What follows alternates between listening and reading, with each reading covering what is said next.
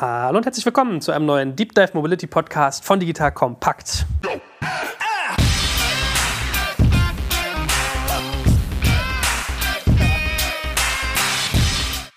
Mein Name ist Jörg Kaczmarek und es wird wahrscheinlich das einzige und letzte Mal sein, dass ich diese Ansage mache, denn, wie man schon am Formatnamen hört, äh, wir schaffen ein neues Format, was sich um das schöne Thema Mobility dreht. Derjenige, der zukünftig diese charmante Ansage machen wird, ist der gute Patrick Setzer. Den habt ihr schon kennengelernt in unserem Podcast mit dem Lawrence Leuschner, wo ich einfach fand, dass er ganz tolle Analysen zusammengestellt hat, dass er auch mal kritisch war, kritischer als ich, was ich auch gut finde. Ich war da irgendwie gefühlt, in der Retrospektive ist man ja selbstkritisch, ja. Dachte ich, nee, hat er gut gemacht und äh, deswegen freue ich mich das sehr, dass er das jetzt regelmäßig mit uns macht. Und in diesem Sinne, hallo und herzlich willkommen, lieber Patrick. Danke für die Blumen, freue mich sehr drauf. So, und wie es sich gehört. Neuer Podcast und Mobility im Konkreten dachten wir uns, wir machen zum Kickoff mal so eine kleine Bestandsaufnahme, eine Verortung. Was tut sich eigentlich alles so in der Branche? Wen gibt es da für Player? Was sollte man gerade beobachten? Welche Felder gibt es eigentlich?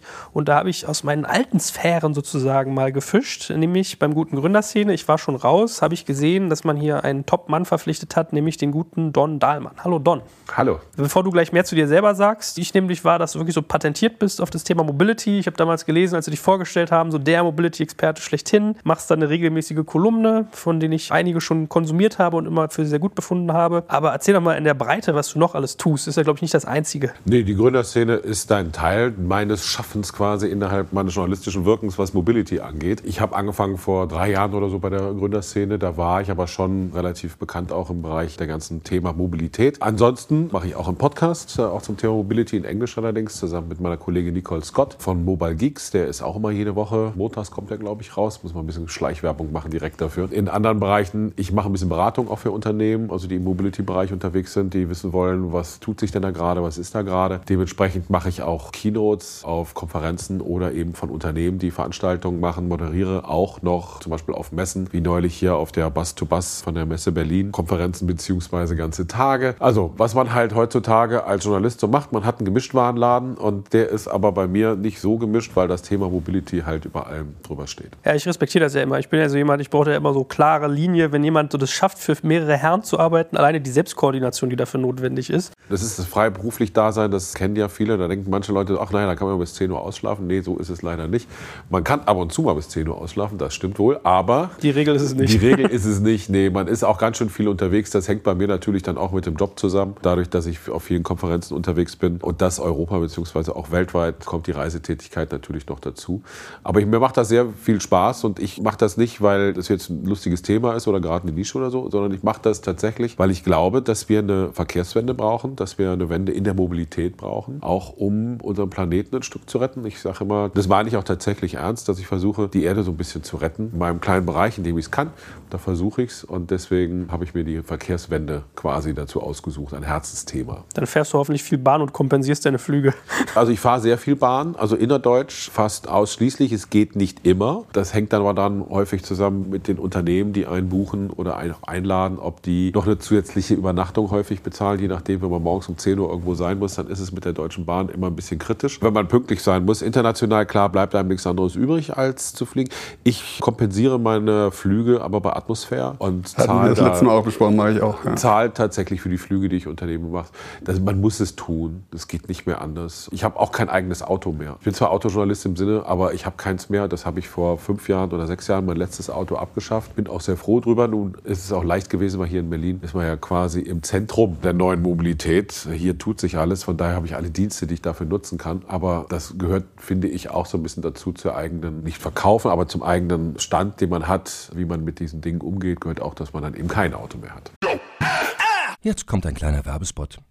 Aufgepasst! Wusstest du, dass HR-Teams heutzutage mit mehr Aufgaben denn je konfrontiert sind? In der aktuellen Studie HR Trends, die Zukunft der Personalarbeit 2024 von Sage, wurden HR-Teams aus sieben verschiedenen Ländern und über 20 Branchen befragt, um top aktuelle Insights in der Entwicklung des Personalwesens zu geben. Sage entwickelt HR-Tools und Software für dein Unternehmen, um Lohnabrechnungen, Personalmanagement, Buchhaltung und mehr zu vereinfachen. So, und die Studie von Sage zeigt unter anderem, dass ganze 91% der HR-Teams angeben, dass ihre Arbeit Arbeitsbelastung im letzten Jahr zugenommen hat, aber gleichzeitig glauben 79 Prozent der Befragten, dass Automatisierung ihre Prozesse zukünftig verbessern und Zeit sparen kann. Ebenfalls spielt auch KI eine große Rolle. Derzeit nutzen etwa ein Drittel bereits Chatbots wie ChatGPT in ihren Prozessen und circa drei Viertel der PersonalleiterInnen sind sich bereits sicher, dass KI die Arbeitsweise im HR revolutionieren wird. Du merkst, die Studie ist vollgepackt mit Statistiken, überraschenden Erkenntnissen und Tipps für HR-Führungskräfte, die vorankommen wollen und zeigt eine Momentaufnahme der sich stetig wandelnden Rolle von HR heute. Am besten schaust du dir die Studie HR-Trends, die Zukunft der Personalarbeit 2024 selbst an. Unter digitalkompakt.de slash Sage, S-A-G-E, kannst du sie dir komplett kostenlos herunterladen. Und wie immer findest du alle Infos auch auf unserer Sponsorenseite unter digitalkompakt.de slash Sponsoren. Werbung Ende.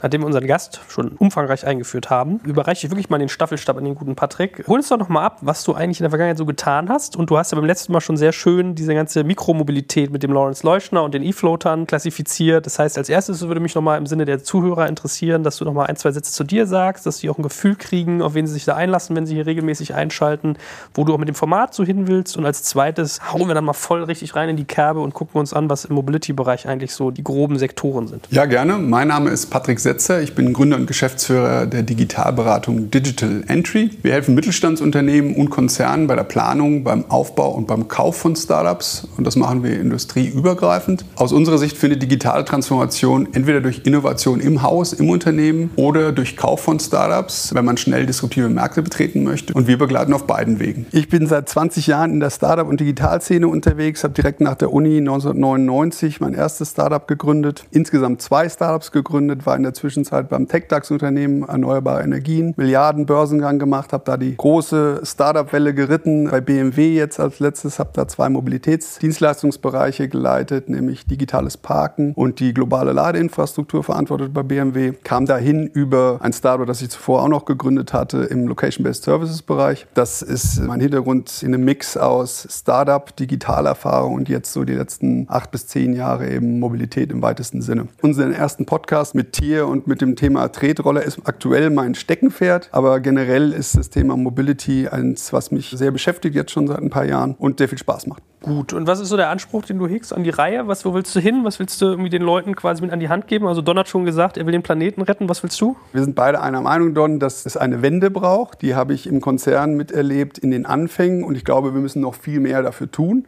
Dafür ist das Erste, was man tun kann, ist erstmal Bewusstsein schaffen. Diese Mobility-Podcast-Reihe soll nicht nur den eingefleischten OEM-Lern, Automobilherstellern, sondern soll eben auch der breiten Masse das Thema Mobilität der Zukunft eben näher bringen, aufgeschlüsselt in die Bereiche, die wir gleich nochmal näher beleuchten werden, Autonomous, Connected, Electrified and Shared.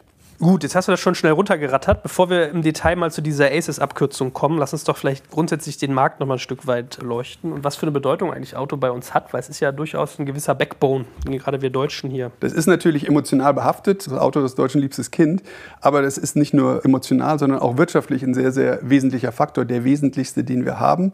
Wir haben in Deutschland ein Bruttoinlandsprodukt von 3,3 Billionen und die drei größten Branchen sind eben Auto, mit dem größten Anteil von 400 Milliarden und dann Chemie und Maschinenbau mit jeweils 200 abgeschlagen schon. Also Auto ist rein wirtschaftlich, umsatztechnisch der größte Markt. Eine Million, knapp eine Million Mitarbeiter in den drei großen Automobilherstellern, VW-Gruppe, BMW und Daimler. Und wenn man jetzt noch alle, die indirekt damit zu tun haben, nämlich die Zulieferer, noch reinrechnet, dann ist es, sagt man so, dass jeder siebte Arbeitsplatz eigentlich am Auto hängt in Deutschland. Also eine sehr wesentliche Branche. Deckt sich das mit deinen Einschätzungen? Ja, ja, ja, absolut. Das darf man gar nicht unterschätzen, wie wichtig die Automobilbranche inklusive der Zulieferer, die ja dann ein bisschen Tier 1, Tier 2, Tier 3 gehen, kleine mittelständische Unternehmen, diese sogenannten Hidden Champions, die es gibt, die sind so unfassbar wichtig. Die sitzen auch meistens in Gegenden, wo es ansonsten relativ wenig Infrastruktur gibt. Also gerade unten im Mitte Deutschland, Süden Deutschland, im Westen gibt es viele dieser Zulieferunternehmen, die hängen dann irgendwo auf dem Land. Da fahren sie irgendwie ewig, bis sie mal da sind und dann kommt man an ein unscheinbares Lagergebäude und dahinter verbirgt sich dann irgendein Hersteller, der Gurtschlösser herstellt oder der irgendwas anderes macht und der irgendwie 1500 oder zweieinhalbtausend Mitarbeiter Mitarbeiter hat und über zwei Milliarden Umsatz macht. Und wenn der pleite geht in der Region, dann ist da auch nichts mehr. Daran erkennt man dann, wie wichtig die Automobilbranche für Deutschland ist. Ein anderes Beispiel, was ich immer ganz gerne nehme, ist Salzgitter. Den Namen haben alle schon mal gehört. So eine komische kleine Stadt irgendwo im Halbnorden Deutschlands. Da ist das größte deutsche Motorenwerk von VW untergebracht. Da arbeiten, glaube ich, bis zu 100.000 Leute. Wenn VW also da jetzt plötzlich pleite gehen würde, um mal doof zu sagen, und die müssen das Ding zumachen, dann ist da eine ganze Region stillgelegt auf einmal. Also das sind die Dimensionen, von der Abhängigkeit, in der wir hier in Deutschland uns befinden, in, in Form der Automobilindustrie. So, und jetzt hast du eben schon ganz schnell runtergeknallt, was so die vier Segmente sind, die du da siehst. Vielleicht machst du noch mal etwas ausführlicher, welche Einteilung du da gewählt hast. Es gibt tausend Möglichkeiten, Mobilitätsdienstleistungen aufzudröseln. Ein Gastprofessor in Stanford hat das mal als ACES definiert und das hat Daimler übernommen namens CASE, das hat BMW übernommen namens ACES und das steht eben für Autonomous, Connected, Electrified und Shared. Und daran können wir eigentlich die meisten Startups, die wir in der Welt wie auch in Deutschland sehen, ganz gut klassifizieren. Deswegen macht das jetzt auch für unsere Reihe sehr viel Sinn, so vorzugehen. Kurz nochmal Autonomous. Wofür steht das? Momentan fahren 1,3 Milliarden Autos in der Welt alle manuell durch Menschen gefahren. In Zukunft wird das eben autonom, autonom fahrende Systeme und autonom fahrende Autos. Das ist das A in ACES. C connected. Diese Autos sind größtenteils noch unconnected gewesen. Irgendwann in den 90ern fing das an, dass die mit elektrischen und Netzwerksystemen befähigt wurden. Und das Thema geht jetzt immer weiter. Mensch-Maschine-Kommunikation und Umweltkommunikation dazu. Das E in ACES Electrified.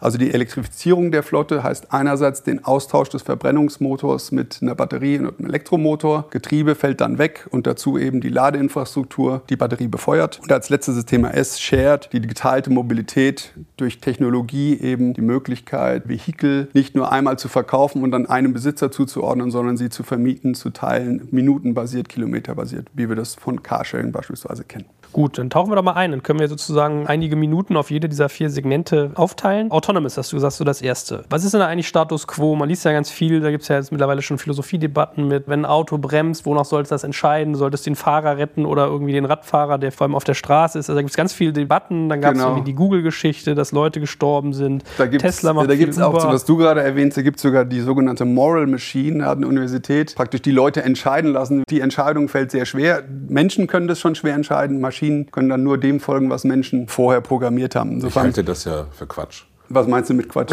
Ich halte diese ganze Moral Machine für Quatsch. Und ich glaube auch nicht, dass im autonomen Fahren irgendwann mal irgendein Auto irgendwas entscheiden wird. Sondern ein Auto wird das machen, was es am besten kann. Energie abbauen, das heißt bremsen und versuchen, den Unfallschaden so gering wie möglich zu halten. Aber es wird nicht gucken, läuft da ein Rentner über die Straße oder ist da ein Kind.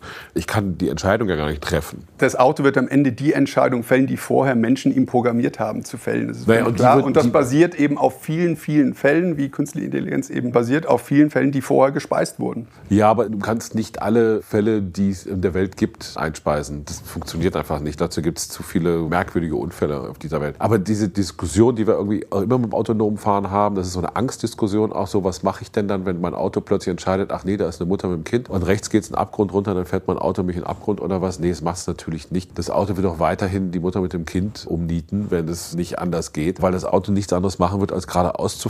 Es trifft keine Entscheidung, sondern es sieht ein Hindernis und es wird dann versuchen, die Energie so weit abzubauen, so schnell abzubauen, wie es das eben kann. Und ein Auto kann tausendmal besser bremsen als die meisten Autofahrer auf dieser Welt. Mal abgesehen von ein paar Rennfahrern vielleicht. Aber ansonsten ist ein Auto schneller in der Reaktion und kann auch die Bremse schneller applizieren, als das jeder Mensch kann. Und hat dementsprechend auch die Möglichkeit, diese Energie schneller abzubauen oder eher abzubauen. Aber es wird nicht nach rechts oder links ausweichen, weil diese moralische Frage, überfahre ich jetzt den Rentner oder überfahre ich das Kind, die kann ich gar nicht stellen.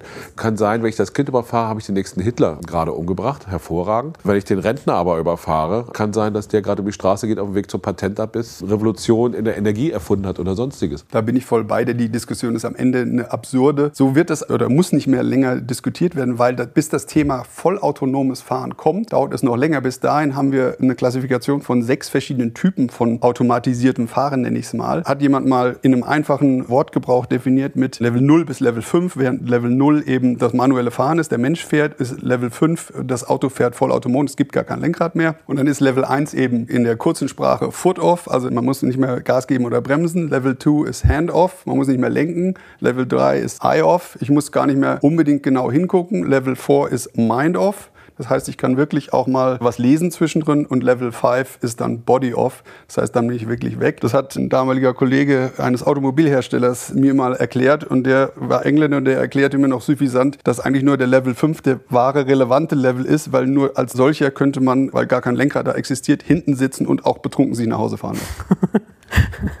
Das ist eine schöne Verbindung mit Foot of IF und so weiter. Aber ich bin mir nicht so sicher, dass es tatsächlich so lange dauert, bis wir zumindest Level 4 sehen. Mhm. Ähm, das kommt schneller. Level 4 sind wir einer Meinung, das kommt schnell, aber das ist eben noch was anderes. Und da ist ja Waymo jetzt schon, also da steigen wir schon ein, in welche Firmen sind da dabei. Google ist seit zehn Jahren mit der Firma Waymo am Start bei dem Thema. Die wurden vor eineinhalb Jahren schon mit 70 Milliarden allein mal von Morgan Stanley bewertet. Und die sind jetzt heute schon, das weiß kaum einer, in 25 Städten der USA aktiv auf ja, Level 4. Also wir haben schon eigentlich die Situation, dass man sich hinten reinsetzen kann. Da sitzt zwar dann noch ein Mensch, aber das ist gefühlt zum größten Teil aus regulatorischen Gründen, weil eben kein Fahrer geht momentan nicht. Wer ist denn dann verantwortlich? Dafür gibt es keine Zulassung.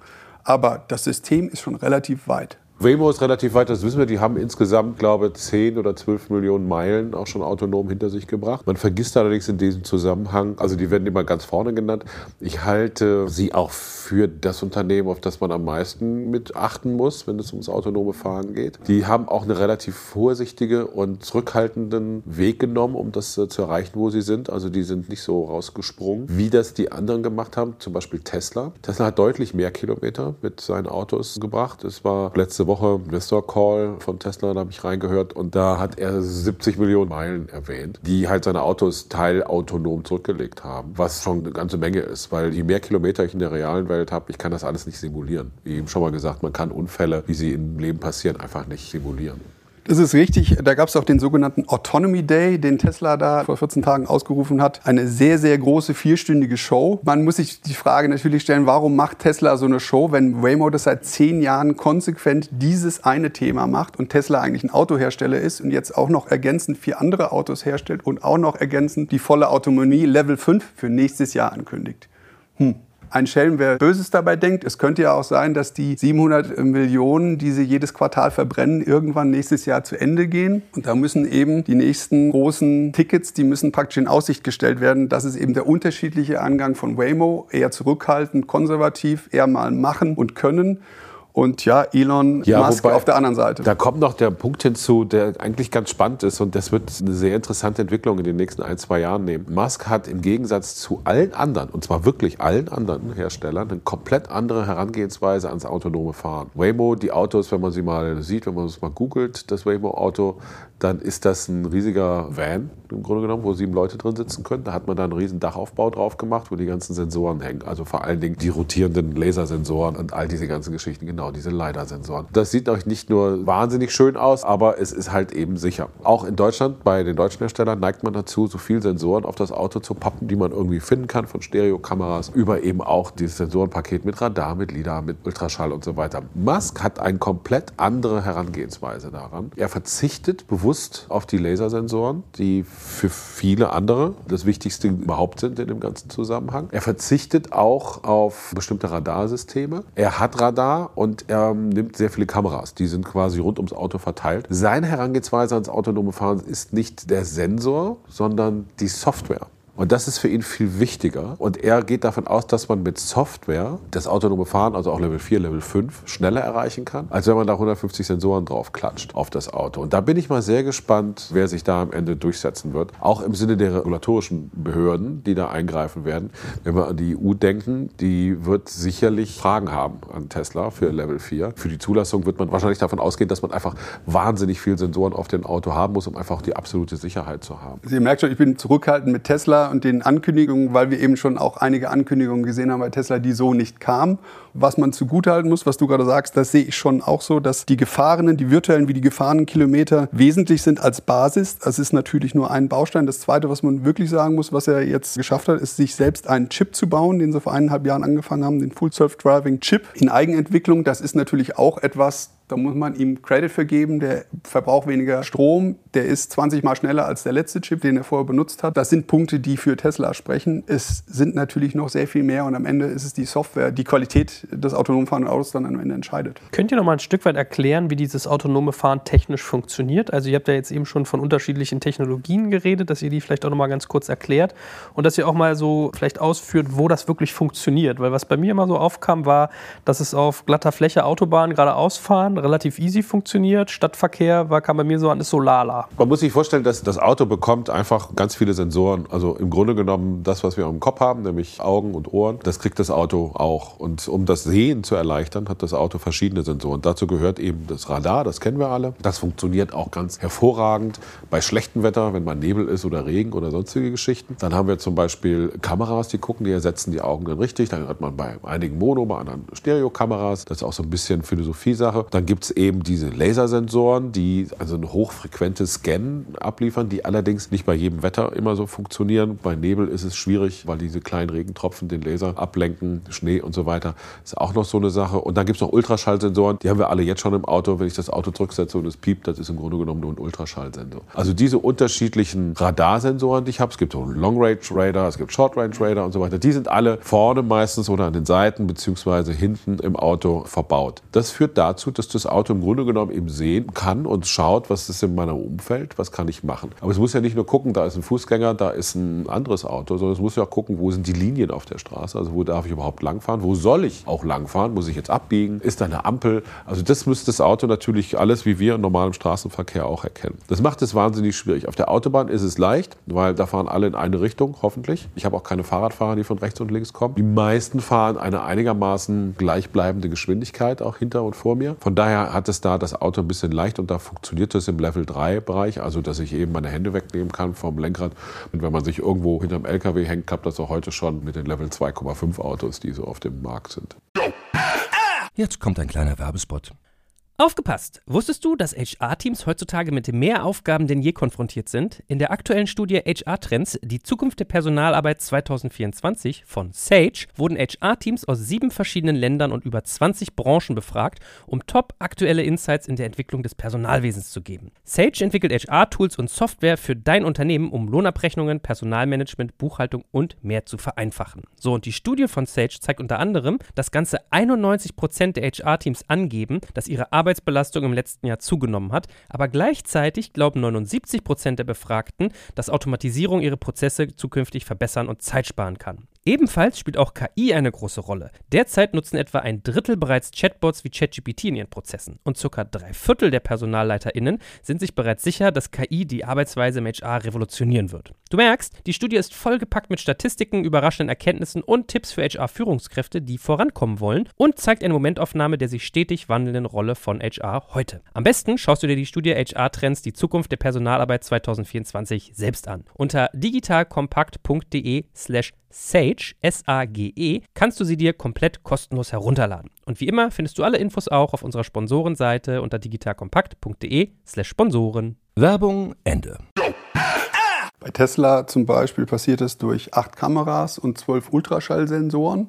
Darauf setzt Tesla und Musk ja vornehmlich. Ob das am Ende dann funktioniert oder nicht, wissen wir momentan nicht. Die anderen Waymos setzen dann noch auf mehr Radar, Lader, andere Technologien noch, äh, Sensoren. Wenn man ein bisschen bei Tesla in den USA zuschaut, was die in Testzwecken oder auch bei so Präsentationen zeigen, dann sieht man, dass Tesla jetzt gerade wieder einen abgegrenzten Bereich geschaffen hat und da zeigt, dass das Auto heute schon autonom fahren kann. So, und selbst da gab es noch Outages, selbst da hat das nicht so funktioniert. Wie funktioniert Autonomous in Zukunft? Es wird sich langsam von Stadt zu Stadt, also wenn es in der Demo-Zweck in einem abgegrenzten, keine Ahnung, zum Beispiel Werksgelände passiert, dann wird es danach irgendwann mal live in den kleinen Straßenzug, danach vielleicht in einem kleinen Teil eines Stadtteils und so immer weiter wachsen, bis es dann irgendwann mal, die nennen das Fencing, in einem Fenced oder Stadtteil genug Daten gibt, der Algorithmus funktioniert und diese Unvorhersehbarkeit abgewogen werden kann. Und wenn ich mir dann Waymo angucke, die sind aktiv. Die sagen nicht nur, wir haben viele Daten oder wir haben einen tollen Algorithmus oder wir haben ein Auto, sondern die zeigen es tagtäglich, dass sie es können. Und Tesla zeigt es in einem abgegrenzten Gebiet. Und da gibt es noch Vorfälle, zeigt mir, wo ungefähr die Technologieunternehmen zurzeit stehen. Deswegen, ich glaube, wir werden sehen, dass sich im immer größeren Fenstergebieten in Städten zeigen wird, dass ein Dienst funktioniert und von einer Stadt dann zu 20, zu 30 irgendwann in die ländlichen Gebiete ausgerollt und irgendwann haben wir dann mal wahrscheinlich wahrscheinlich als erste in den USA komplett autonom fahrende Welten. Also es gibt da noch so ein paar Hürden, die da zu nehmen sind. Das eine ist, also ich muss natürlich eine Sicherheit haben, die nicht 99,9 Prozent ist, sondern die, ich weiß nicht, ich glaube 20 neun Stellen hinter der 99 hinterm Komma beinhaltet. Man berechnet das so ein bisschen, wie oft muss man eingreifen als Fahrer bei einem autonomen Fahrzeug im Moment. Und da ist Waymo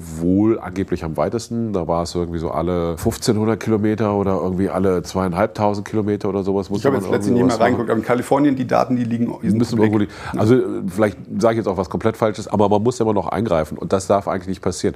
Wenn man guckt, es passiert, glaube ich, alle 1,3 Millionen Kilometer ein schwerer Unfall durch einen menschlichen Fahrer. Man muss diese 1,3 Millionen Kilometer erstmal fahren. Ja? Also das schaffen die meisten gar nicht in ihrem Leben, wenn sie immer nur morgens Brötchen holen und mal eben zur Arbeit fahren. Die Chance, dass man einen Unfall hat, ist relativ gering. Dass wir viele Unfälle haben, liegt daran, dass wir auch wahnsinnig viel Verkehr haben. Wichtig ist aber, wie gesagt, dass ich für das autonome Fahren eben in der Stadt diese K2X-Infrastruktur brauche. Ohne das geht es nicht. Da wir die aber noch nicht haben, kann man davon ausgehen, dass wir autonome Fahrzeuge, außer in abgeschlossenen Bereichen, wie wir es heute schon haben, hier in Berlin, fährt zum Beispiel bei der Charité von der BVG so ein kleiner autonomer Bus rum. Der ist tatsächlich voll autonom. Da wird sie gehen, aber jetzt nicht zwischen Alexanderplatz und Brandenburger Tor. Ja, wobei die Startups, die in den USA oder auch in China da unterwegs sind, die simulieren das einfach, indem sie zwei, drei, vier G-Karten hintereinander hängen und dann hast du die Bandbreite ungefähr. Also ich ja. glaube, das ist schon möglich, aber generell ist es ein wunderbarer Übergang eigentlich K2X zu Connected dann. Nach dem ersten Thema Autonomous könnten wir vielleicht jetzt mal zu Connected kommen. Was ist das denn, Connected? Einerseits die Verbindung vom Mensch mit dem Auto und andererseits von dem Ganzen noch zur Umwelt. Warum macht man das? Im Grunde, um ein Sicherheitslevel zu erhöhen im Auto und um ein Komfortlevel zu erhöhen. Da brauchen wir nicht 5G, da reicht aktuelle Netzwerktechnologie aus. Wir haben sie nur noch nicht drin und wir haben auch nicht Over-the-Air-Technologie in den Autos, in den deutschen, in den meisten der Autohersteller, muss man fairerweise sagen. Das kam, das wurde das erste Mal entwickelt 1996 von General Motors, in dem sich da das Entwicklerteam überlegt hat, wenn ein Auto einen Unfall hat, dann wäre es doch schön, wenn das Auto meldet, dass da ein Unfall stattgefunden hat und vielleicht Polizei, Feuerwehr, einen Krankenwagen holt. So ist das Thema Connected das erste Mal entstanden. Heute ist das natürlich viel weiter. Ne? Wie du gerade sagst, ein Auto kann mit einer Ampel kommunizieren oder eine Ampel mit dem Auto. Du kannst mit dem Nachbarauto kommunizieren. Der Mensch kann eben auch mit dem Auto kommunizieren. Das haben wir jetzt auch schon seit zehn Jahren, dass wir sogenannte Companion-Apps haben. Auf deiner Auto-App sozusagen siehst du den Zustand deines Autos, kannst ihm Befehle geben, kannst öffnen, schließen, erwärmen, Air Condition anmachen. Was hältst du von solchen Companion-Apps? Ja, ich meine, das ist halt Service. Wir reden ja jetzt über die Verkehrswende und wir reden auch darüber, was passiert denn eigentlich mit dem Auto oder mit der Mobilität generell. Mobilität wird immer mehr ein Service-Thema. Und das ist so der erste Schritt in die Richtung, dass ich zum Beispiel im Moment noch mein Fahrzeug eben über so eine Companion-App steuern kann. Also eben sagen kann, mach die Heizung an im Winter oder mach schon mal die Klimaanlage an im Sommer oder sonstige Geschichten. Das bietet vor allen Dingen im After-Sales-Markt für die Hersteller ganz hervorragende Möglichkeiten, nochmal Geld zu verdienen, wo eigentlich alle dran arbeiten, also zusätzliche Dienste noch zu verkaufen. Ich finde das Versprechen auch wirklich hervorragend. Ich habe leider alle getestet von allen Herstellern und muss leider sagen, da merkt man eben, dass die Industrien, Technologie oder Autoherstellung sehr unterschiedlich sind. Wenn ich bei einem der weltweiten Autohersteller eine sogenannte Companion-App starten will, dann muss ich mich erstmal beim Unternehmen registrieren danach beim Auto registrieren, danach bei der App registrieren und danach beim Service registrieren. Dann muss ich die noch verbinden und dann eventuell kann ich all diese Dienstleistungen nutzen. Bis dahin bin ich schon 40 Mal ausgestiegen. Die Churn Rate, für den Technologieexperten kein Thema, bekannt bei Automobilherstellern nicht so bekannt gewesen. Das ist eigentlich die Chance, die man hat, weil man konstant Kontakt zum Kunden hat. Die Kundenbeziehung ist das Wesentlichste, finde ich, in den ganzen Technologiefirmen, B2C. Aber das sind die Hersteller Diese Chance ist noch nicht ergriffen und eigentlich ist das die Chance der Plattformökonomie, die all die Googles, Amazons dieser Welt nutzen und die die deutschen OEMs auch hätten, nur sie heben sie noch nicht. Und lass sie mal die drei großen Autohersteller zusammentun. Eine Plattform, auf der alle Kunden alle Autos bedienen können, alle Services integriert sind. Da wäre Google raus. Mein Reden auch schon seit längerem. Das Problem ist, die Hersteller wissen nicht, wie das funktioniert. Die Hersteller sind gewohnt, also auch was Kunden angeht. Der Kunde kauft ein Auto und dann fährt er vom Hof und ist er weg. Dann sehe ich ihn vielleicht alle halbe Jahre nochmal, wenn er irgendwie neue Reifen braucht oder wenn er eine Inspektion hat oder sonstiges. Aber ansonsten sehe ich den nicht mehr. Und einmal im Jahr schicke ich ihm, wenn ich ein netter Mensch bin, eine Weihnachtskarte, um ihn daran zu erinnern, dass sein Leasingvertrag ausläuft oder dass er vielleicht mal wieder ein neues Auto kaufen kann. Das ist der Kundenkontakt. Und jetzt plötzlich habe ich aber andere Voraussetzungen. Jetzt plötzlich kann ich mit dem Menschen direkt reden. Und ich kann vor allen Dingen auch dafür sorgen, dass der Kunde permanent mit mir in Verbindung bleibt. Aber dass der Kunde damit natürlich auch Anforderungen plötzlich stellt und sagt, ich will das, ich will das, ich will das, damit kommen die Hersteller auch noch nicht so klar. Also dieses ganze Denken, das Serviceorientierte, was wir aus dem E-Commerce-Bereich kennen, nämlich einfach nach Dienstleistungen wie eben so ein Amazon zum Beispiel, das kennen die Hersteller nicht. Und da tun die sich auch wahnsinnig schwer. Und das ist eben das Einfallstor für Google, für Apple, im Übrigen auch Amazon, die komplett unterschätzt werden in diesem Bereich. Klar, auch Mercedes hat jetzt eine eigene Sprachsteuerung in dem MBUX-System, was sie letztes Jahr rausgebracht haben. Das funktioniert auch echt gut. Aber was haben denn die Leute zu Hause? Die haben ein Google Home oder ein Amazon Alexa zu Hause. Und was kommt? Amazon baut gerade auf der Echo-Plattform eine eigene Autoplattform auf, die jetzt im Sommer live gehen wird, beziehungsweise jetzt schon raus ist, ist in der Beta-Variante. Das heißt, Amazon wird quasi so eine Art Betriebssystem für Dritthersteller wieder. Ich kann dann zum Beispiel Parkplatz-App, nur mal wieder als Beispiel nehmen, ich kann die dann zum Beispiel über Alexa steuern.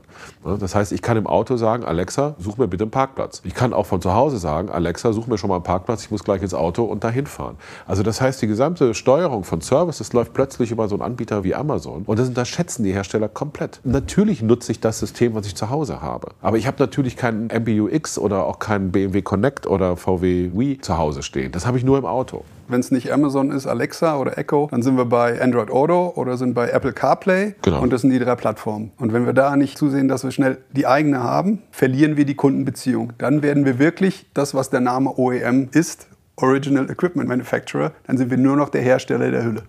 Ja, auf der anderen Seite, wie viel Prozent vom Auto werden noch vom Hersteller hergestellt? 30, 35, wenn es hochgeht 40 Prozent, der Rest kommt von Zulieferern. Das ist schon das eine. Das andere ist, Aber, aber es nicht gibt von ja- Elektro-, Nee, äh, Motor-, Batterieherstellern aus Asien, sondern aus Zulieferern aus Deutschland und Europa. Genau, das ist der eine Punkt. Der andere Punkt ist, wenn wir zum Connected kommen, das Connected ist ja nicht nur das Auto redet mit der Umwelt, sondern das ist ja vor allen Dingen das Ich mit meinem Auto als Service verbunden bin. Und dass ich die Mobilität, die mir ein Auto bietet, auch darüber hinaus bekomme.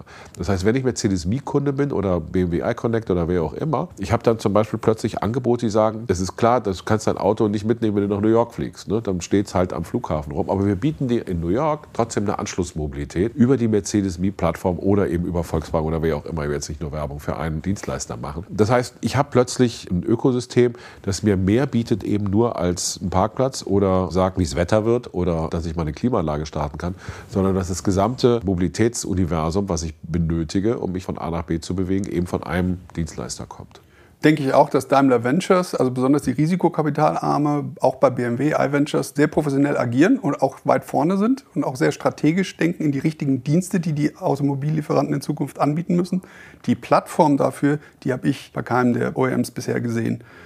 Aber gib doch mal ein Gefühl, wir hatten mal ein Interview mit dem Detlef Höselbusch von Parkling, da ging es um Parken. So, das ist eigentlich in Amsterdam wohl schon so funktioniert, die haben glaube ich nur noch vier Menschen oder so, die für ganz Amsterdam die Parkraumbewirtschaftung machen, weil da fahren Autos rum, die auch mit LiDAR angucken, wo steht ein Auto, lesen die Kennzeichen aus und dann kommunizieren die quasi über Web und auch mit den Parkscheinautomaten.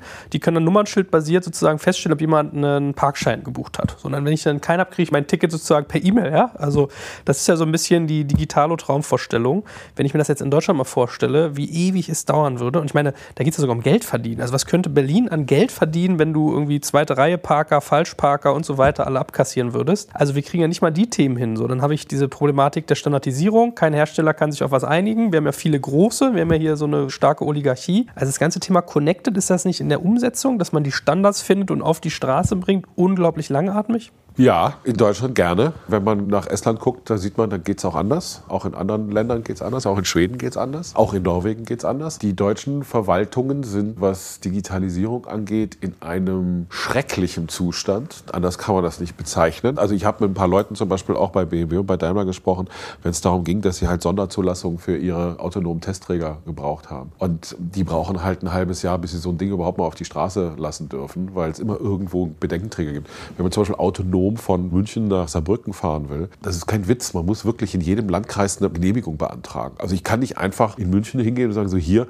das Auto fährt, super, gib mir mal die Genehmigung. Und dann sagt der Münchner, ja, hier, viel Spaß, fahr damit rum. Nee, ich muss in jedem Landkreis, den ich durchquere, eine eigene Genehmigung beantragen. Das muss man sich mal vorstellen. Daran erkennt man, wie schwierig es ist, für Hersteller auch tatsächlich was zu machen. Deswegen sind sie alle in Nevada und China und Kalifornien. Und deutsche Verwaltungen, die hängen da einfach so weit hinterher. Das liegt nicht an den Leuten, die in der Verwaltung arbeiten häufig. Ich war letztes Jahr auf einer Veranstaltung, wo sehr viele Kommunen auch waren und die alle gesagt haben, wir würden das ja gerne machen, aber entweder haben wir das Geld nicht oder es hängt bei uns dann irgendwo in der Bürokratie tatsächlich dann wieder fest, weil ich einen Verwaltungsakt haben muss, sonst geht es dann wieder in Deutschland nicht. Das ist leider so ein Punkt, den wir haben. Digitalisierung bewegt sich wahnsinnig schnell, das wissen wir. Deutsche Verwaltung nicht so schnell. Also ich muss da noch einmal kurz an deinen Punkt anknüpfen, wie das mit dem Parken bei uns wäre. Da muss ich dich informieren, dass wir in Deutschland schon über 50 Städte haben, die digital per App ihre Parkplatz buchen können. Und dazu gehört auch Berlin und Hamburg. Da das mein vorheriger Dienst war, Parknow, kann ich empfehlen, die App mal runterzuladen und mal zu probieren. In Berlin parken einfach per App. Das Extrem das, einfach. Das Parken geht per App, das Knöllchen schreiben aber nicht. Die Politessen hängen natürlich auch am selben System. Das heißt, die scannen dein Nummernschild und sehen im Hintergrund, dass dein Nummernschild als parkend oder nicht parkend aktiviert ist. Entsprechend kriegst du dann einen Strafzettel oder nicht. Also es ist schon digitalisiert, auch die Politessen. Ach ja, ja, die haben ja diese kleinen Geräte, mit denen sie rumlaufen und da tippen sie dann dein Kennzeichen Gut, aber, aber es soll ja nicht um Parken gehen. Ähm, was du sagst, Regulierung, können wir jetzt kurz auch mal über das Thema Shared sprechen, weil wir es mit den Tretrollern gerade hatten. Da zeigt sich eigentlich, wo wir stehen in Deutschland und dass die Städte, Gemeinden und die Behörden dort eine Welle auf die zukommt mit den Tretrollern, jetzt mit der Elektrokleinstfahrzeugeverordnung, die ja allein schon in der Bundesrepublik lang gedauert hat, aber jetzt in der Umsetzung, da sehen wir dann auch das föderale System. In der einen Stadt darf man seine Tretroller mit in die U-Bahn nehmen, in der anderen wird das dann nicht so sein. Die einen lieben die Roller, die anderen wollen sie am liebsten draußen haben. Das wird uns lange Zeit jetzt beschäftigen diesen Sommer. Aber was wirklich passiert ist, dass die Technologie hier den Städten eigentlich die rote Karte zeigt und zeigt, wo sie stehen. Die werden nämlich jetzt disrupted, diese Städte, durch neue Vehikel, durch neue Technologien, durch Shared Mobility. Sie werden nämlich in diesem Sommer nicht Herr der Lage sein über diese 500.000 Roller, die da im Juni plötzlich in Deutschland stehen. Und man hat dann gerade so geschafft, vielleicht eine Regulierung zu schaffen, aber vorbereitet, steuernd vorbereitet ist man nicht. Und dazu bräuchte man eine Technologie, die hätte man vor zwei, drei Jahren anstoßen müssen, um zu steuern, welche Firma, wie viel Vehikel, egal ob es jetzt ein Auto ist, ein Fahrrad oder ein Tretroller, wie viel sie jeweils in der Stadt haben dürfen. Also ich finde, es gibt beim Shared-Bereich zwei schöne Beispiele, die eben beweisen, dass die Digitalisierung eben noch Neuland ist in Deutschland. Das eine ist zum Beispiel der E-Tretroller, das andere ist die Personenbeförderungsverordnung. Zu der können wir vielleicht gleich nochmal was sagen. Aber beim E-Tretroller muss ich ehrlich sagen, einerseits, ich bin ja auch mal für neue Technologien. Ich finde das auch spannend, was da so passiert und was es gibt. Auf der anderen Seite muss ich ganz ehrlich sagen, gerade bei den E-Tretrollern habe ich auch so meine Bedenken. Und ich sehe auch nicht so ganz den Sinn dieser Geräte. Seid ihr mal gefahren bei auf einem so einem Teil? Ich bin in San Francisco mit den Dingern rumgefahren und es macht auch Spaß, damit rumzufahren. Aber ehrlich gesagt habe ich mich gefragt, welches Verkehrsmittel ersetzt bzw. ergänzt es eigentlich? Und es gibt ein Fahrrad, das gibt es seit 150 Jahren, da brauchen wir nicht drüber reden. Das macht es auch ganz gut. Zur Not kann ich mir auch ein E-Fahrrad kaufen, ist halt ein bisschen teurer, aber damit komme ich dann auch einen Berg hoch. Ich kann auch mal zu Fuß gehen und es gibt auch einen öffentlichen Nahverkehr. Oder die Taxi-Kurzstrecke. Wenn mich dann einer mitnimmt hier in Berlin. Aber diese zwei Kilometer, die ich mit dem E-Roller zurücklegen möchte, kann ich normalerweise auch mit dem Fahrrad zurücklegen. Der einzige Vorteil ist, ich kann das Ding, je nachdem, wenn es ein kleines ist, zusammenklappen, mit ins Büro nehmen, in die Ecke stellen und muss es nicht draußen irgendwo anketten. Sicherlich ein Vorteil. Aber ansonsten sehe ich nicht, dass der E-Tretroller in irgendeiner Weise irgendein Verkehrsmittel ersetzt oder erweitert. Das zweite Punkt bei E-Tretrollern, der mich wahnsinnig stört, ist, die haben Akkus. Und das sind Lithium-Ionen-Akkus. Es gibt kein Recycling dafür. Man kann zwar die Akkus recyceln, ist aber wahnsinnig aufwendig. Man kriegt so 80 Prozent des Kobolds und des Nickels, was die beiden wichtigen Punkte sind im Lithium-Ionen-Akku, kriegt man auch wieder raus. Aber das kostet im Moment mehr Geld, als es einbringt, die Rohstoffe. Weil so billig ist, die Akkus im Moment noch herzustellen, dass das Recycling kaum Sinn macht. Was passiert mit den 500.000 oder Millionen von E-Tretrollern, die weltweit unterwegs sind, die nach einer Saison vor allem im Leihbetrieb hin sind. Was passiert mit den Akkus? Wie viele Spaßvögel werden wir im, im Winter wieder aus dem Landwehrkanal oder sonst wo rausfischen, weil irgendjemand das reingeschmissen hat? Ein Lithium-Ionen-Akku ist in jedem Transport, vor allem in der Größe, die bei den E-Tretrollern auch ist, in jedem Transport Gefahrengut. Ja, da brauche ich einen extra Transportbehälter für, um das zu machen. Wenn ein Akku beschädigt ist, muss der nochmal in einem speziellen Behältnis transportiert werden. Da gibt es ganz wenige Hersteller, die das überhaupt machen. Also E-Tretroller sind eine nette Idee und sie sind auch ein gutes Beispiel für die Langsamkeit der Deutschen im Umgang mit der Digitalisierung. Aber als Verkehrsmittel, muss ich ehrlich sagen, bin ich da extrem skeptisch. Jetzt kommt ein kleiner Werbespot. Aufgepasst! Wusstest du, dass HR-Teams heutzutage mit mehr Aufgaben denn je konfrontiert sind? In der aktuellen Studie HR Trends, die Zukunft der Personalarbeit 2024 von Sage, wurden HR-Teams aus sieben verschiedenen Ländern und über 20 Branchen befragt, um top aktuelle Insights in der Entwicklung des Personalwesens zu geben. Sage entwickelt HR-Tools und Software für dein Unternehmen, um Lohnabrechnungen, Personalmanagement, Buchhaltung und mehr zu vereinfachen. So, und die Studie von Sage zeigt unter anderem, dass ganze 91% der HR-Teams angeben, dass ihre Arbeit Arbeitsbelastung im letzten Jahr zugenommen hat, aber gleichzeitig glauben 79 Prozent der Befragten, dass Automatisierung ihre Prozesse zukünftig verbessern und Zeit sparen kann. Ebenfalls spielt auch KI eine große Rolle. Derzeit nutzen etwa ein Drittel bereits Chatbots wie ChatGPT in ihren Prozessen und circa drei Viertel der PersonalleiterInnen sind sich bereits sicher, dass KI die Arbeitsweise im HR revolutionieren wird. Du merkst, die Studie ist vollgepackt mit Statistiken, überraschenden Erkenntnissen und Tipps für HR-Führungskräfte, die vorankommen wollen und zeigt eine Momentaufnahme der sich stetig wandelnden Rolle von HR heute. Am besten schaust du dir die Studie HR-Trends, die Zukunft der Personalarbeit 2024 selbst an. Unter digitalkompakt.de slash Sage, S-A-G-E, kannst du sie dir komplett kostenlos herunterladen. Und wie immer findest du alle Infos auch auf unserer Sponsorenseite unter digitalkompakt.de slash Sponsoren. Werbung Ende. Also ich war ja gerade in Stockholm und da hat man ja so ein bisschen dann einen Blick in die deutsche Zukunft in ein paar Wochen sozusagen bekommen. Da würde ich mal behaupten, machen die so 15 Prozent des Bewegtverkehrs von Fahrrädern aus. Ja? Also Fahrräder noch die deutliche Mehrheit. Man muss dazu sagen, Stockholm ist deutlich fahrradfreundlicher als deutsche Städte, glaube ich. Ewig breite Gehwege. Ich bin so ein Ding gefahren. Also ich finde die ehrlich gesagt, das kam bei dir jetzt zum Beispiel noch gar nicht durch. Ich finde die einfach unsicher. Also man muss theoretisch auf der Straße fahren oder auf dem Radfahrweg. Du hast null Knautschzone. Der Großteil wird sich keinen Helm aufsetzen. Die schießen tierisch los man muss sich echt dran gewöhnen und du fährst über einen Stein und liegst eigentlich auf der Nase. So, und ich habe auch mit einem Investor geredet, der in einen der Player investiert hat, der meinte, ja, er erzählt schon die Tage, bis einer mal stirbt durch so ein Ding und was dann passiert. Wo ich meinte, der brauchst ja gar nicht zählen, ist ja im Grunewald ist schon einer irgendwie oder im Tiergarten, glaube ich, tödlich fast verletzt worden, also lebensgefährlich. Das darf man auch mal sagen, ne, dass die so ein Stück weit sicherheitstechnisch. Ja, ja aber ich glaube, das ist, also ich habe auch auf den Dingern gestanden mit den kleinen Rädern, da muss ich auch sagen, das hat mir nicht so gut gefallen. Es gibt so, die mit den etwas größeren Rädern, die haben ja dann so 12 Zoll Räder oder sowas, das funktioniert schon besser. Es gibt auch diese Entwürfe mittlerweile, die dreirädrig sind, also wo ich auch einen sichereren Stand habe, die machen auch einen gewissen mehr Sinn, kosten dann halt mehr. Aber natürlich, was wird auf den Markt geschmissen, diese kleinen Dinger für 250 Euro, die aus China kommen. Und da muss ich ehrlich sagen, wie gesagt, nochmal, das Verkehrssicherheit ist nochmal das eine. Ich will aber nicht diese Sicherheitsschiene, die, was immer diese klassische deutsche Bedenkenschiene ist denn, was passiert denn wenn und so weiter mit der Sicherheit. Ich finde halt, dass ganz grundsätzlich das System der E-Tretroller mir im Moment der Sinn sich nicht so hundertprozentig erschließt. Kein Autofahrer wird jubelnd sein Auto verkaufen, nur weil es jetzt E-Tretroller gibt. Nee, stimmt, aber wenn man jetzt mal vom Kunden her denkt, und darum geht es ja am Ende des Tages, also für Stockholm konnte ich jetzt sagen, hat man den Eindruck, jeder Fünfte benutzt es. Ja, das ist ja schon mal gar nicht so wenig. Aber machen wir da mal einen Haken hinter. Wir wollen ja heute noch ein bisschen was schaffen. Shared haben wir jetzt schon sozusagen, indem wir Electrified übersprungen haben, kurz angerissen. Jetzt sind wir sehr spezifisch reingegangen in diese Mikromobilität mit den E-Floatern.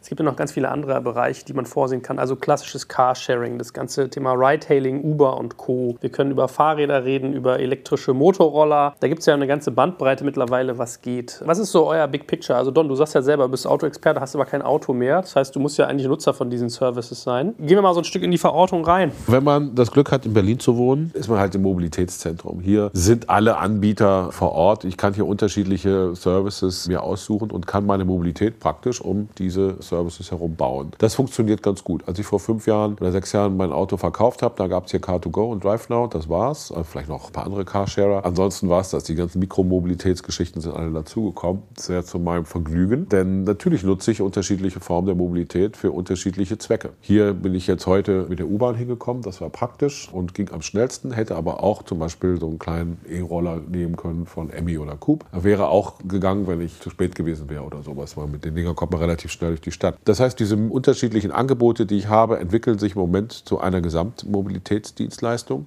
die relativ schwer noch zu bedienen ist, weil ich für jede einzelne Dienstleistung noch eine einzelne App brauche. Das ist ein bisschen Pain, ne? Mhm. Ja, das ist, ist fürchterlich. Ich habe neulich, fiel mir das auch mal auf, weil ein Freund von mir meinte, ja, ich will mein Auto weggeben und wo muss ich mich denn überall anmelden? Und ich, Moment mal, und habe mein Handy rausgeholt und habe mich einfach durch 20 Apps gescrollt und hat dann gesagt, habe ich aber gar keine Lust zu.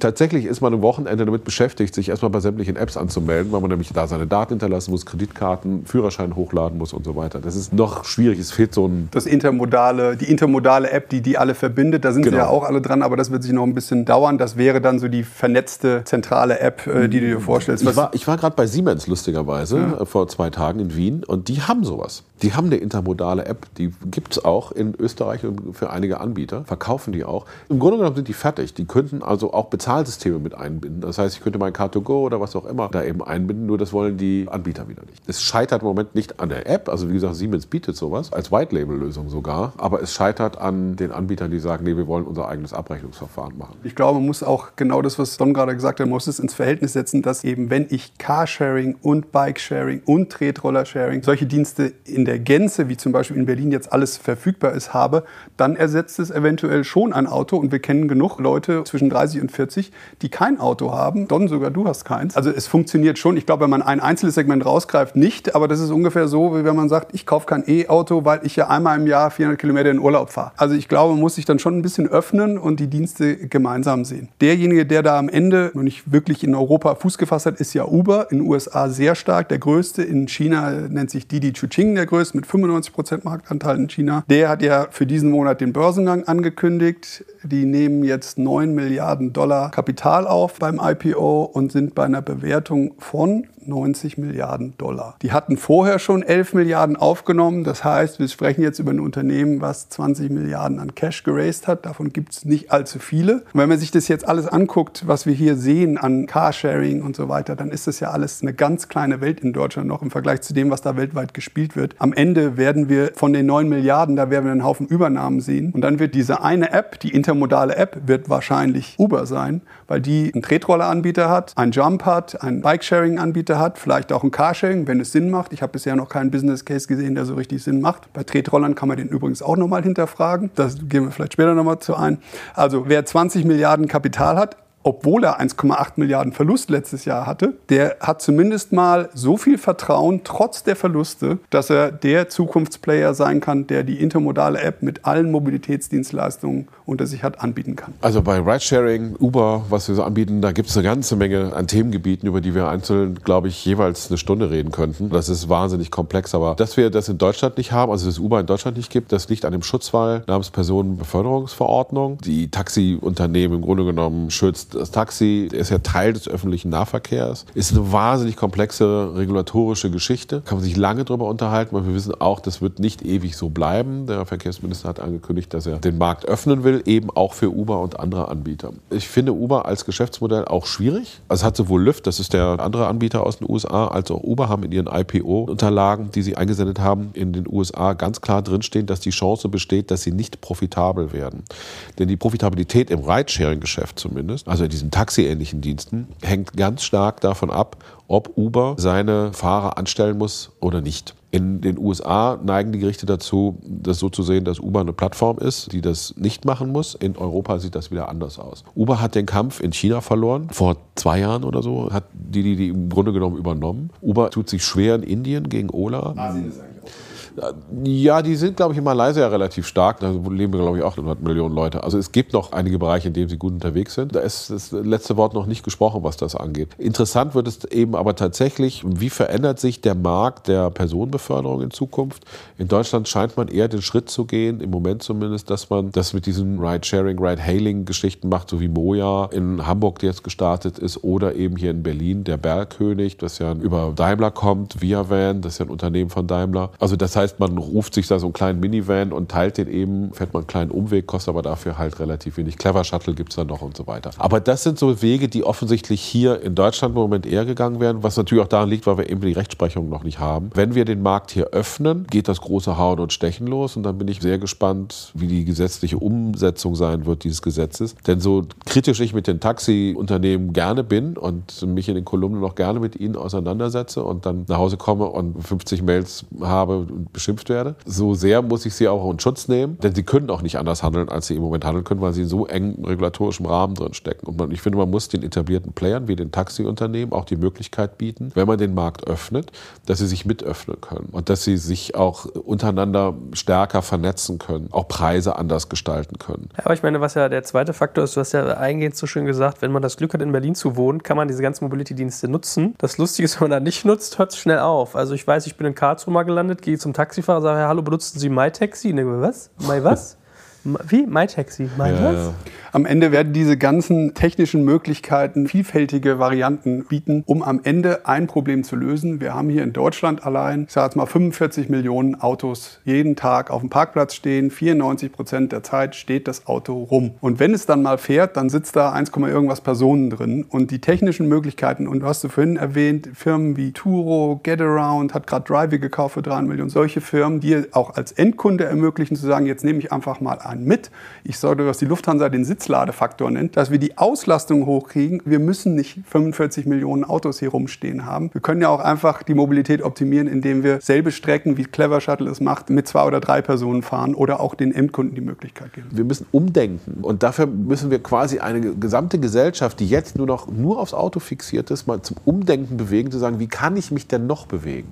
Und das betrifft vor allem eben die Metropolen und die größeren Städte. Das muss man auch mal ganz klar sagen. Wir reden über neue Mobilitätsformen und so weiter. Das wird alles in Metropolen stattfinden, aber eben nicht in Karlsruhe oder Tübingen, weil ich da das Geld gar nicht habe und die Unternehmen auch gar kein Interesse haben, dort reinzugehen, weil sie da viel zu wenig Bewegung haben, viel zu wenig verdienen. Auf dem Land wird das Auto auch noch wahrscheinlich in 100 Jahren dann elektrisch, aber es wird immer noch in 100 Jahren sehr wichtig sein, um von A nach B zu kommen. Aber in der Stadt ist es eben was anderes. Und ich muss ja diesen Todesgriff des Autos, dem die Städte im Moment noch drinstecken, auch mal lösen. Wenn ich sehe, wie viel umbauter Raum ist eigentlich für das Auto reserviert, wie viel Prozent sind das? Das ist verrückt. Das ist wirklich verrückt. Wir sehen, wie viel Platz wir den Fahrzeugen auch in Berlin noch einräumen, wie viel wenig Platz ich als Fahrradfahrer, als Fußgänger habe. Für uns ist das so normal geworden, dass wir überall diese riesigen Straßen haben, auf denen Autos halt mal kurzzeitig von A nach B fahren. Aber dass es auch anders gehen kann, das kennen wir gar absolut, nicht. Absolut, absolut. Also wenn ich mit Städten spreche, muss ich auch sagen, dann fange ich immer mit dem Greenfield-Ansatz an, weil wir das als Deutschen uns überhaupt nicht vorstellen können. Stell dir mal vor, die Stadt wäre leer, es wären zwar Gebäude da, aber es wären keine Autos, Tretroller, Fahrräder da und auch keine Parkplätze, sondern jetzt könntest du frei entscheiden, wie viel ist denn Fußgängerzone, wie viel ist denn Grünfläche, wo ist ein Fahrradweg, ein Weg für zukünftige Mobilitätsformen wie E-Tretroller und so, die, an die wir heute noch gar nicht denken und wo ist, wenn wir eine autonom fahrende Autoflotte, Robotaxis haben, wo ist denn dann der Platz fürs Auto? Und da sind die Antworten sicherlich andere als die, die wir für die letzten 100 Jahre gegeben haben, aber weil eben diese Verkehrswende und die technologische Wende auch jetzt ansteht. Das heißt natürlich nicht, dass wir morgen oder in einem Jahr die Städte so massiv verändern können, wie wir uns das für die Zukunft jetzt wünschen, aber den Greenfield-Ansatz zu verfolgen und so die Stadt der Zukunft neu zu planen, um sie vielleicht in zehn Jahren da zu haben, ist, glaube ich, kein falscher Ansatz. Das ist auf jeden Fall ein richtiger Ansatz. Und das ist auch der Ansatz, den wir verfolgen müssen, weil wir hier in Berlin überlegen wir gerade halt noch eine Autobahn in die Stadt reinzubauen, wo alle denken, irgendwie seid ihr eigentlich noch ganz sauber. Braucht kein Mensch, ja, um irgendwie drei Minuten Zeit zu sparen. Kostet dann wahnsinnig viel Geld. Aber es ist halt immer noch das Denken, diese Philosophie der autogerechten Stadt, die wir seit den 50er Jahren haben, zu denken, wir müssen die Städte so planen, dass die Menschen mit ihrem Auto quasi mitten reinfahren können, das gut abstellen können und dann wieder rausfahren können. Aber das ist ja nicht mehr der Fall. So funktioniert das ja auch nicht mehr. Die autogerechte Stadt, also auch die Philosophie, die architektonische Philosophie der autogerechten Stadt ist eine Fehlentwicklung gewesen, wissen wir heute. Was machen wir anders? Das ist so ein bisschen das Henne-Ei-Problem, vor dem wir im Moment so ein bisschen stehen. Natürlich ist es sehr leicht über kommunale Lenkung, zum Beispiel Rückbau von Straßen. Hier in Berlin macht man das ja teilweise auch. Oder Umwidmung von Straßen in Fahrradstraßen und sonstige Sachen oder Spielstraßen, die Fahrzeuge ein bisschen zu verdrängen. Das Problem ist, klar, ich kann das machen, dann stehen die Leute im Stau und überlegen sich, das ist jetzt aber auch doof, wie komme ich denn sonst zur Arbeit? Ich muss dann auch das Angebot zum Beispiel im öffentlichen Nahverkehr haben oder eben auch mit Ridesharing oder anderen Systemen haben, dass die Leute bequem umsteigen können, ohne dass es sie jetzt wahnsinnig mehr kostet. Und das ist so ein bisschen eben das Henne-Ei-Problem. Ich muss im Grunde genommen erst schauen, dass ich den ÖPNV ausbaue und dann anfange rückzubauen und dann zu sagen, hier ist es ja alles da und schön und gut. Oder fange ich wirklich an zu nerven, indem ich rückbaue und die in ein nicht so gutes System erstmal einsteigen lasse. Also alle Studien, die ich dazu gelesen habe zum Thema Robotaxi und autonom fahrende Flotten, beinhalten eigentlich immer im Kern Massentransport öffentlichen Nahverkehr. Ja. Also das wird auf jeden Fall das Kerntransportmittel in den Städten wie dann die autonomen Robotaxis oder auch einzelne Shared-Systeme dazu sich addieren, ja, ist das, schwer zu planen. Das ist, ist glaube ich, auch in jeder Stadt einzeln zu planen, ja, weil das ist sehr das unterschiedlich. Ja, ich war letztes Jahr auch mit diesen Kommunen zusammen, da haben mich auch ein paar gefragt, Mensch, können Sie uns nicht mal so ein Konzept machen, dass wir auf, an verschiedenen Kommunen sagen, nee, das geht nicht, ich kann Ihnen kein Konzept schreiben. Jetzt irgendwie Tokio macht das so, machen Sie es auch so. Das funktioniert nicht, weil jede Kommune hat eine komplett andere Struktur, was Infrastruktur angeht, also was fahrenden Straßen angeht, von den vorhandenen öffentlichen Nahverkehr angeht, wie viel haben sie investiert in den letzten 10, 20 Jahren etc. etc. Da muss jede Kommune selber sehen, wie sie damit klarkommt. Das aber das, aber das kann man sich doch wunderbar angucken und den Städten helfen. Du hast da garantiert Insights, die eine, die eine Stadt, äh, nee, also ich mache sowas. nein, nein, natürlich kann man das machen, aber man muss für jede Stadt eben was Neues finden. Ja, man, kann natürlich, man kann natürlich, ja, ja, nee, es gibt keine Blaupause, man kann natürlich Mittel sagen und sagen, hier, das kannst du einsetzen, das kannst du einsetzen. Ist aber auch eine finanzielle Frage. Jetzt kommt ein kleiner Werbespot. Aufgepasst! Wusstest du, dass HR-Teams heutzutage mit mehr Aufgaben denn je konfrontiert sind? In der aktuellen Studie HR Trends, die Zukunft der Personalarbeit 2024 von Sage, wurden HR-Teams aus sieben verschiedenen Ländern und über 20 Branchen befragt, um top aktuelle Insights in der Entwicklung des Personalwesens zu geben. Sage entwickelt HR-Tools und Software für dein Unternehmen, um Lohnabrechnungen, Personalmanagement, Buchhaltung und mehr zu vereinfachen. So, und die Studie von Sage zeigt unter anderem, dass ganze 91% der HR-Teams angeben, dass ihre Arbeit Arbeitsbelastung im letzten Jahr zugenommen hat, aber gleichzeitig glauben 79 Prozent der Befragten, dass Automatisierung ihre Prozesse zukünftig verbessern und Zeit sparen kann. Ebenfalls spielt auch KI eine große Rolle. Derzeit nutzen etwa ein Drittel bereits Chatbots wie ChatGPT in ihren Prozessen und circa drei Viertel der PersonalleiterInnen sind sich bereits sicher, dass KI die Arbeitsweise im HR revolutionieren wird. Du merkst, die Studie ist vollgepackt mit Statistiken, überraschenden Erkenntnissen und Tipps für HR-Führungskräfte, die vorankommen wollen und zeigt eine Momentaufnahme der sich stetig wandelnden Rolle von HR heute. Am besten schaust du dir die Studie HR-Trends, die Zukunft der Personalarbeit 2024 selbst an. Unter digitalkompakt.de slash Sage, S-A-G-E, kannst du sie dir komplett kostenlos herunterladen. Und wie immer findest du alle Infos auch auf unserer Sponsorenseite unter digitalkompakt.de slash Sponsoren. Werbung Ende. Gut, wir wollen ja noch aber unser letztes Thema heute schaffen. Wir haben ja das E übersprungen wie Electrified. Da weiß man gar nicht, wo man anfangen soll. Ne? Das ist ja eigentlich ein so vielschichtiges Thema. Also da kann man ja irgendwie von Pontius bis Pilatius irgendwie reden. Wir können über BMWs Ansätze reden, über VWs Elektroplattformen, wir können über Tesla reden, über Plug-in-Hybrid versus reine Elektros. Ich kann Ihnen mal eine kurze Klassifizierung ja, geben. Also der Verbrennungsmotor nennt sich ICE in den USA, Internal Combustion Engine. Dann haben wir als nächste Stufe gehabt den Plug-in Hybrid, PHEV genannt. Und jetzt die letzte Stufe des Elektroauto, also vollelektrisch, Batterie plus Elektromotor, nennt sich BEV, Battery Electric Vehicle. Und jetzt haben wir dann noch in Zukunft das PLEV, das Personal Light Electric Vehicle, also der E-Tretroller, Dons Lieblingsgefährt. Ich finde, wir haben in Deutschland früh angefangen, denn BMW hat mit dem i3 und dem i8 ja. 2007 geplant, 2013 gelauncht, einen sehr, sehr guten Startschuss. In der Softwareindustrie würde man sagen, einen guten Alpha oder Version 0,9 oder sowas abgeliefert. Beide Autos waren damals nämlich in der Zeit, als auch Tesla gestartet ist. Mir kam das ja schon spät vor. Ich habe ja immer gedacht, dass die irgendwas in den Schubladen haben, was sie noch nicht irgendwie verwenden, weil sie so gutes Geld verdienen mit ihren Benzinern. Ich glaube, das, war, das war von den deutschen Autoherstellern diejenigen, die da führend waren. Sie haben eben im Vergleich zum Wettbewerb nicht die Verkaufszahlen abgeliefert und sind dann relativ schnell leider stiefmütterlich behandelt behandelt worden, sage ich mal. Bis eigentlich vor zwei Jahren. Da erst ist man dann wieder aufgewacht und hat gesehen, wenn das so weitergeht, dann wird uns Tesla ganz schön Schwierigkeiten machen. Und auch Byton und NIO und Chinesen und andere amerikanischen Startups. Ja, vielen Dank an VW an dieser Stelle für den Dieselskandal, denn ohne den würden wir wahrscheinlich das immer noch auf die lange Bank schieben. Das ist das Schlimme in der deutschen Autoindustrie. BMW fand ich hat damals einen super Job gemacht,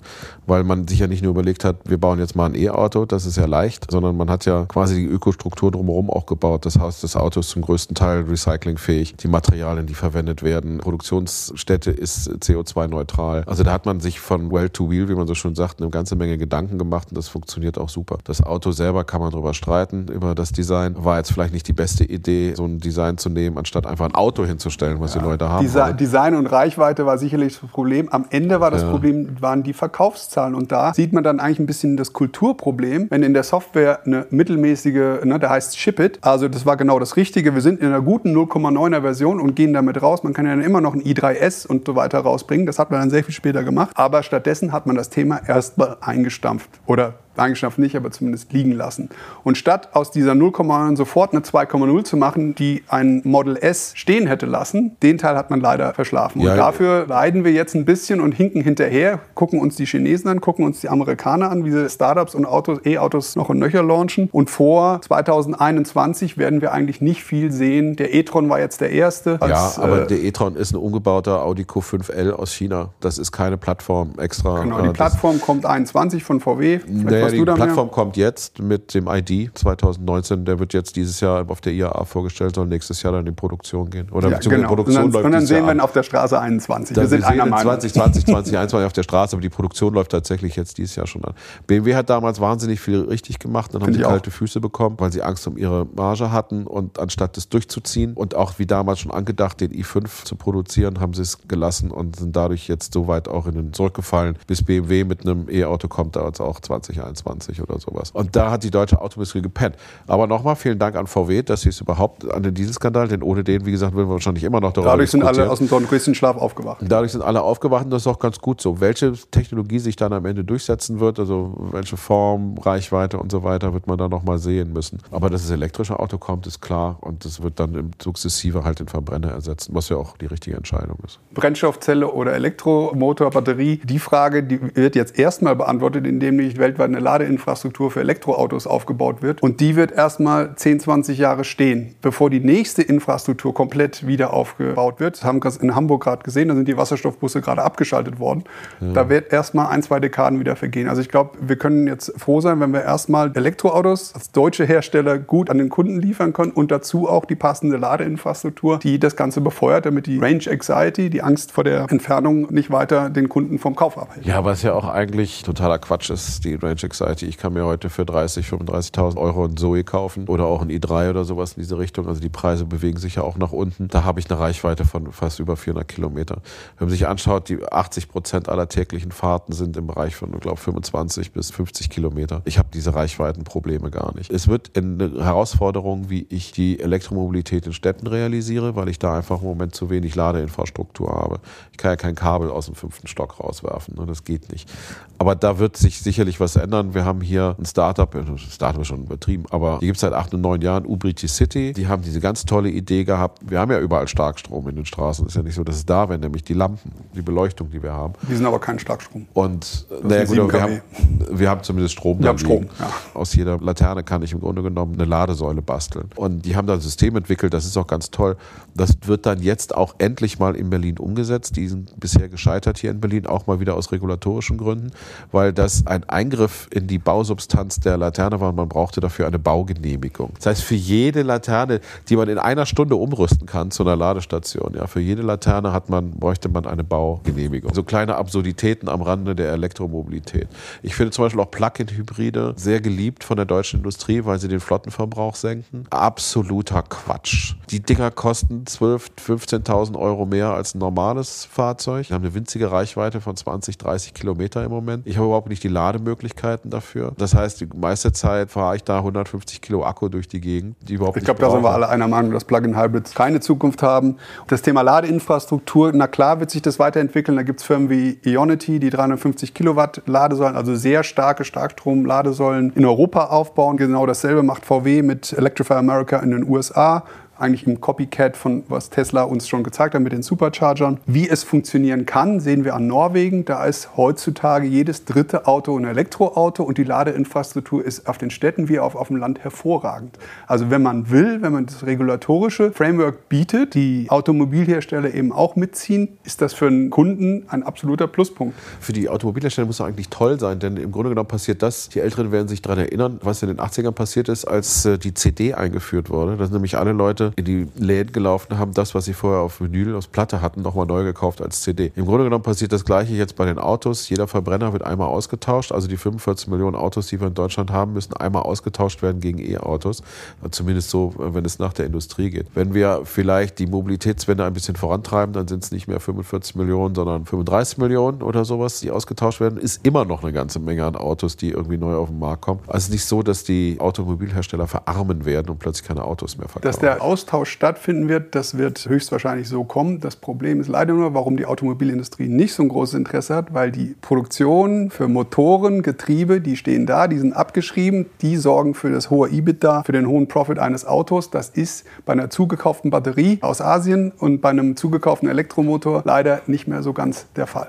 Deswegen müssen wir in diese ACE-Systeme investieren. Deswegen müssen wir die Dienstleistungen um die Mobilität aufbauen und auch ownen. Wir müssen sie besitzen. Wir können nicht zuschauen und sehen, wie Google, äh, Android Auto oder CarPlay die Plattform bieten und uns die Kundenbeziehung wegnimmt und danach auch noch Startups aus dem Ausland die Dienstleistung anbieten. Dann bleibt nämlich wirklich nichts übrig. Für uns. Sehe ich genauso. Und die Services sind eben meiner Meinung nach eben genau der Knackpunkt, den ich haben muss. Und daran erkennt man auch, wie wenig das Denken um diese vernetzte Mobilität in den Köpfen der Unternehmen vorhanden ist. Also da ist noch sehr viel Nachholbedarf, aber da ist auch sehr viel Luft nach oben und viele neue Ideen, die dann noch kommen können. Eine Frage, die mich noch beschäftigen würde rund um das Thema Elektro, und ich glaube, da bist du gerade der Profi schlechthin, weil ich meine, du hast das gerade auseinandergenommen bei unterschiedlichen Studien.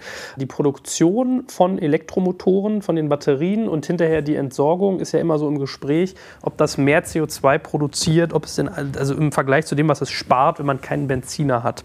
Hast du da mal tiefer unter die Haube geguckt? Worüber wir im Moment diskutieren hier, ist die Studie des IFO-Instituts, die rausgekommen ist, die einfach unter falschen Prämissen angesetzt ist. Wäre jetzt sehr komplex, da noch drauf einzugehen einzugehen, aber er hat da einfach mit Zahlen gearbeitet, die meiner Meinung nach und nach Meinung vieler anderer Kollegen und Wissenschaftler nicht korrekt sind. Ein Fehler war unter anderem, dass er noch einen alten Verbrauchszyklus genommen hat für den Diesel, diesen NEFZ-Zyklus. Der neue WLPT-Zyklus erhöht den Verbrauch und damit auch den CO2-Ausstoß eines Dieselfahrzeugs um 30 bis 40 Prozent. Der erhöht zwar auch den Verbrauch von einem Elektromotor, aber nur um 8 Prozent oder 9 Prozent. Wenn man sich das anguckt, natürlich kommt der Akku mit einem kleinen CO2-Rucksack an. Das ist in der Produktion im Moment einfach häufig leider noch der Fall. Das liegt auch vor allen Dingen daran, dass die Zellen, also die Batteriezellen von dem Akku, eben in Fabriken in Asien gebaut werden und dort nicht unbedingt immer CO2-neutral. Also muss ja bedenken, welche Energie benötigt diese Fabrik, um diese Zellen herzustellen. Das ist dann eben häufig gerade in China Kohlestrom. Das hilft jetzt nicht gerade bei der CO2-Bilanz. Und Kobalt aus dem Kongo ist auch nicht Kobalt sehr aus, dem, menschenfreundlich. Kobalt aus dem Kongo und Lithium aus Chile, das sind alles so Geschichten. Auf der anderen Seite, wenn wir gucken, wie viele Teile werden in einem Auto verbaut und wie viel habe ich jetzt weniger, reden wir über 30 Prozent, weniger Teile, die ich plötzlich im Auto habe. Auch das spart ja eine ganze Menge an Produktion ein.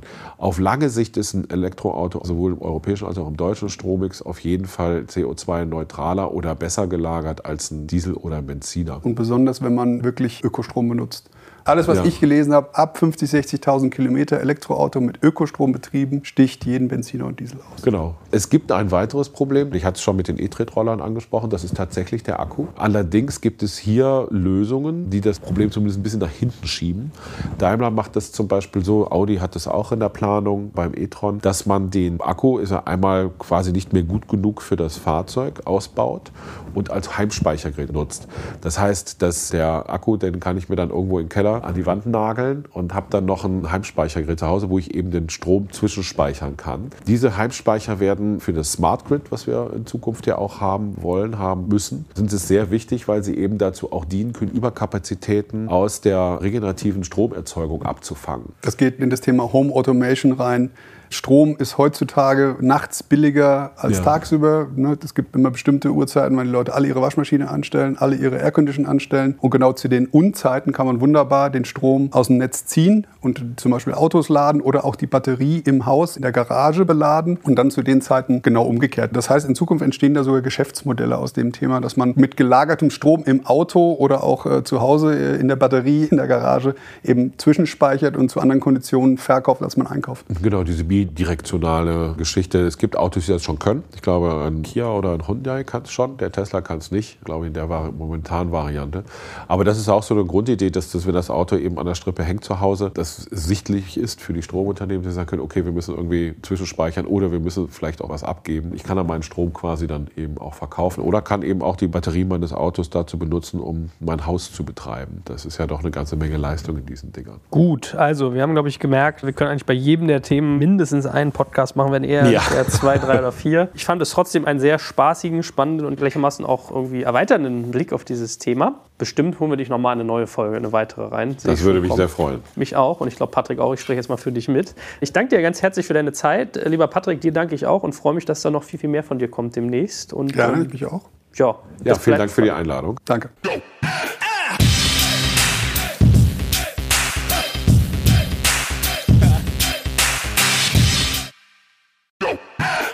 Jetzt kommt ein kleiner Werbespot.